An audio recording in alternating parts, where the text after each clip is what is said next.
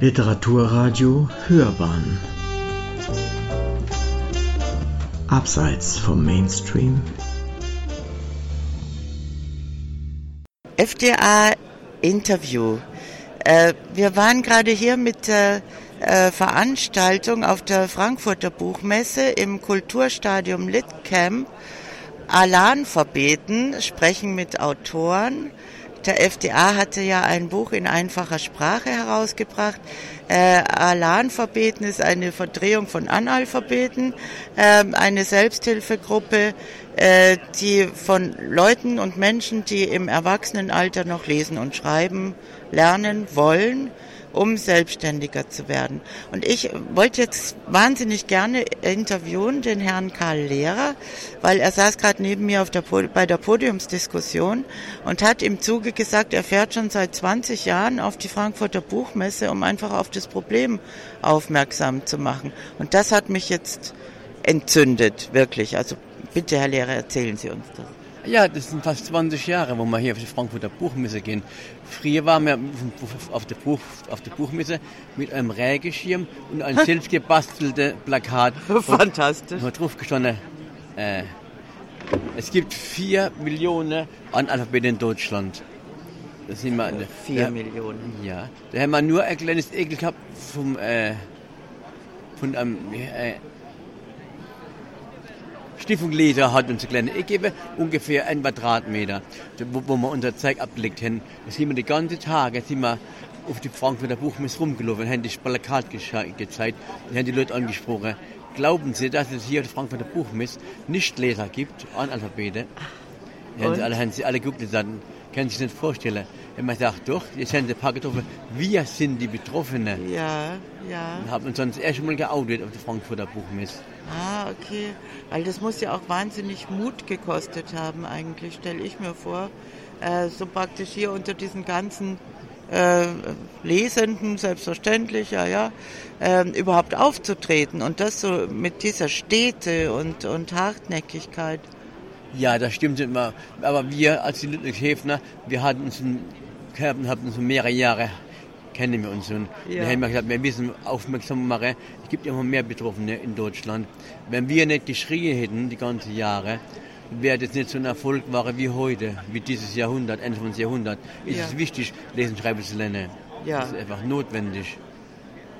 Es ist wirklich notwendig. Und ähm, Sie hatten also damals ein Poster mit und einen Regenschirm?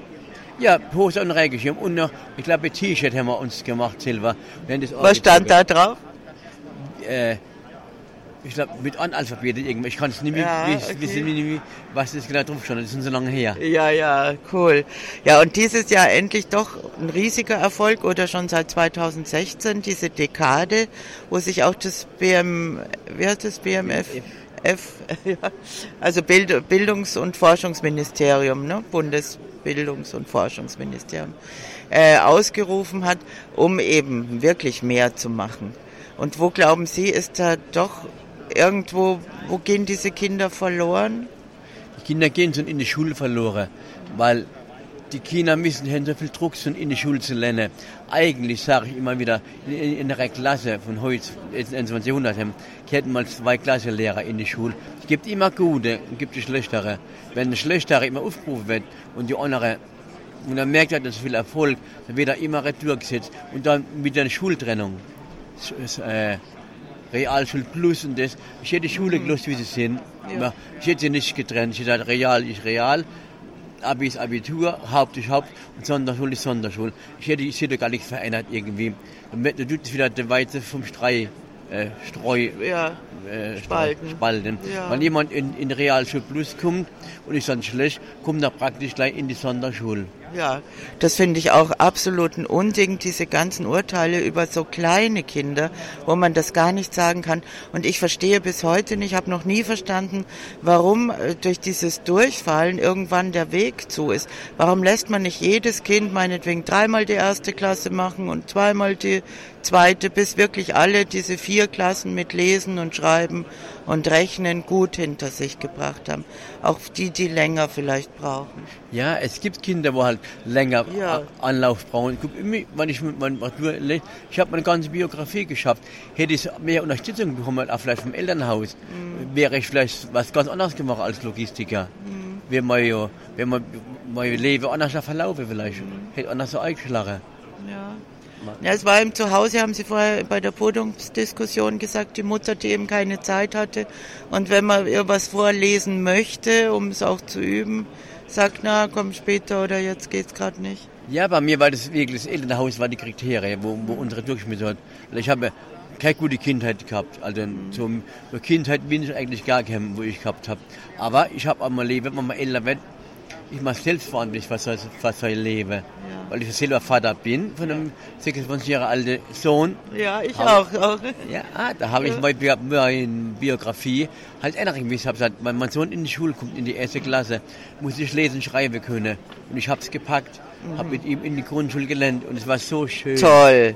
Haben Sie dann mit ihm mitgelernt nochmal oder schon vorher aus eigenem Antrieb noch? Mit ihm gelernt und habe ihn vorher gelernt. Aber Ja. der Stefan war dabei in der Volkshochschule, da war er noch ein Baby, da war er am Kinderwagen gelegen, habe ich, Ja. schon, habe ich schon dabei gehabt. Mein Sohn weiß, wenn man ja immer mal lesen, schreiben, und das immer Bescheid gewusst. Ich habe Ja, kein ja. Geheimnis gemacht. Es gibt viele Leute, wo, ihre, wo das nie ihre Kinder sagen, dass sie Probleme haben, mal lesen und schreiben. Ihr bekommt das Kind, sagt, Vater, lest doch. Mhm. Kann ich immer sagen, ach, geh, geh da muss die Mutter. Jemand sagt das Kind, ah, heute Papa mich nicht lieb. Oder die Mama, habe ich was gemacht. Und dann kommt das Kind zu, äh, zu Nee, das ist für Kinder ganz wichtig, dass man ganz offen spricht mit ihnen. Aber ist es auch für den Verband, ist es ja auch ein bisschen schwierig. Wie, wie kann man eben Leute werben dafür, wenn es doch eine Scham mit da verbunden ist, jetzt die Leute zu finden?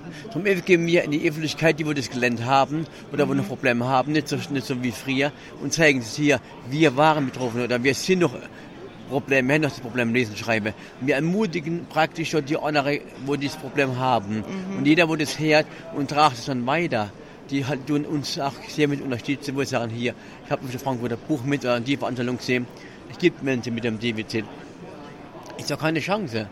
Äh, die Schamgrenze ist ja her, aber da muss ich von nicht schämen ja, eigentlich. Ich muss die Gesellschaft, wo die Leute runter machen. Aber irgendwie ist es, ist es unsere komische Gesellschaft. Ja, absolut. Also ich bin auch, wir waren immer auch vom, vom FDA richtig elektrisiert und wollten unbedingt irgendwas machen. Und wir werden das auch weitermachen. Also Ja, ich finde es gut, wenn Leute sich interessieren, wie sie und mit ihrer Organisation sagen, hier, wir helfen den Leuten, wir helfen, wir helfen den Betreffenden. Weil Leute, wo mehr in der Öffentlichkeit stehen, wo mehr Leute treffen, können das weitertragen an ihre eigenen Freunde oder die Leute, wo was zu sagen haben auf der Regierung, wo die sagen, hier, ihr macht so wenig, macht was für die Leute. Das ist, das ist für uns auch wichtig, dass das beigetragen wird. Wir können nur vor Ort machen, aber wir haben jetzt die große Connection, wo viele Verlage kennen, wo zuständig ist für irgendein Mysterium arbeiten. Ewig ist es schön, bei mir unterstützt werden von Leuten. Ja, also wenn wir da unterstützen können als FTA, aber die beste Unterstützung ist ja dieses Bundesministerium eigentlich. Also das denke ich. Aber eine Frage habe ich noch, als Sie dann damals doch angefangen haben, sich nochmal hinzusetzen, hatten Sie da jemanden, der so eine Erfolgsgeschichte vorweisen kann, wo man dann eben sieht, ach, es ist doch möglich? Nee, wo ich angefangen habe zu lernen, mit, ich war damals 24, fast vor 30 Jahren, ich will nicht sagen 54, fast vor, vor 30 Jahren. Dort bin ich in die Klasse gekommen und habe gedacht, ich werde der Einzige, lernen. Weil waren erwachsene Menschen, guckt, die kennten, man hätten meine Eltern gekannt. Ja, naja, es hat eben kein Alter in Ja, Wirklichkeit. nee. Es ist einfach irgendwo ein Fehler, denke ich, der Schulen, dass die nicht geduldig genug und den Kindern Zeit genug geben und immer wieder. Ja, das stimmt, man braucht Geduld. In dem, in dem Randgebiet, wo ich aufgewachsen bin, da weiß ich genau, wer nicht lesen schreiben kann. Aber heutzutage ist es ist keine Randgruppe mehr. Heutzutage betrifft sie alle, alle Menschen in Deutschland betrifft das Lesen und Schreiben. Egal wie studiert die Eltern sind. Es gibt immer wieder solche Fälle, wo die Eltern hochintelligent sind und haben, du hast ein Kind, ein richtiges Defizit im Rechtschreiben. Ich habe es alles erlebt in den 20 Jahren oder noch länger. Da hätte ich so mit Leuten ins, ins Gespräch gekommen. Man trifft halt verschiedene Menschen. Ja, ich bin ja wieder von der anderen Seite gekommen. Ich kam nach der langen, langen theoretischen Ausbildung und ich weiß noch, ich fing an zu arbeiten und ich konnte noch nicht mal einen Fax schicken. Also ich kam mir wirklich vor wie der letzte Depp. Also das, ich, ich habe das deswegen gar nie geschätzt, weil ich immer dachte, ich habe zwei linke Hände, ich bin eigentlich für meinen Lebensunterhalt gar nicht tauglich. so macht eben jeder seine Erfahrung. Ja, das stimmt. Jeder hat seine eigene Biografie, ja. jeder hat seine Stärken und seine Schwäche. Ich sage immer, Schuster bleibt bei einer Leiste, wo ich mal Ausbildung gemacht habe. Richtig, ja. Genau, zum Logistiker. Ich sollte mal PC schreiben, einen Text abschreiben. Ich war mit dem Text fertig abzuschreiben, nach drei Stunden, Gott sei Dank, weil ich System. Dann sagt der Lehrer, hast du, hast du das gespeichert? Ja, hat er, wo speichern? Ich habe da nichts im Speichern. Macht er, du musst unterspeichern. Was mache ich? Heb die Tastatur, guck wo unten. ja, ja, ja. Ich habe von Technik keine Ahnung. Ja. Wie ist es eigentlich mit Zahlen? Also wir reden ja immer von Lesen und Schreiben, aber wie ist es mit Ziffern erkennen und Rechnen? Also wenn jemand sozusagen seinen, seinen handgreiflichen Beruf macht und stellt, äh, schreibt Rechnungen oder rechnet dann zusammen, was er verdient hat? Oder? In Mathematik war ich schon immer spitze. Mich hat, mich Super! Kein, also mich hat mit Geld noch keiner was Überschläge kenne. Ja. Weil ich war ja von Leuten einkaufen bei der Arbeit ohne ja. Habe jedem das Geld rausgegeben, was ihm zugekehrt hat, zugestanden ja. hat. Also im Mathe war ich schon immer ein Ass. Kann man das für alle sagen? Also ist das Rechnen davon ganz unabhängig? Was man ja auch bei Legasthenie so irgendwie oft sogar sagt, dass die enorm gute Begabung in Rechnen haben. Ne? Ja, ich habe auch nur Menschen kennengelernt, wo, lesen, wo, wo mehr Mathematik, wo ich mehr Zusammenrechnen kenne als mit dem, mit dem Lesen. Mhm. Also viele, ich glaube schon 70 Prozent haben mehr Mathematik, kennen sich besser aus in Zahlen wie mit, mit den Buchstaben. Weil man muss irgendwo gucken. Ja, deswegen geniert sich heute keiner, weil er Mathe nicht kann, weil das eben alle nicht können und die Partys gut können. Die unterdrückt man noch, wenn sie vielleicht nicht gut lesen und schreiben können. Also ich finde es wahnsinnig schön, dass ich Sie getroffen habe und danke für dieses Interview. Jetzt haben Sie noch Gelegenheit, irgendwas zu sagen, was Ihnen noch am Herzen liegt. Ja. Leute, ich sage nur eins, man hat im Leben immer wieder eine Chance. Geht mal zwei Schritte retour, ist egal, man kann immer wieder nach vorne gehen es ist einfach, wenn man ein Buch liest, sage ich immer wieder, man kann seine Fantasie in das Buch neu schweifen lassen. Das ist so schön, wo ich anfangs zu lesen gelernt habe. Ich habe so viele Bücher gelesen und habe meine eigene Fantasie, was, was ich verbessert hätte in dem Buch, habe ich mit neu habe ich mit neu fließen gelöst in, in, in, in, in das Lesen. Also Lesen hat mir so viel, macht so viel Spaß. Fernsehen gucken kann jeder, aber so eine Fantasie in dem Buch neu schweifen lassen, ist bombastisch. Das ist ja auch eigentlich unser aller, selbst wie hier alle sitzen, Beweggrund, dieses Eintauchen in fremde Welten durchlesen. Ja. Das ist wirklich schön. Ich danke Ihnen, Herr Karl-Lehrer, danke. Und hoffentlich bald wieder. Dankeschön, ich freue mich auch wieder, was zu machen zu dürfen. Super, danke, tschüss.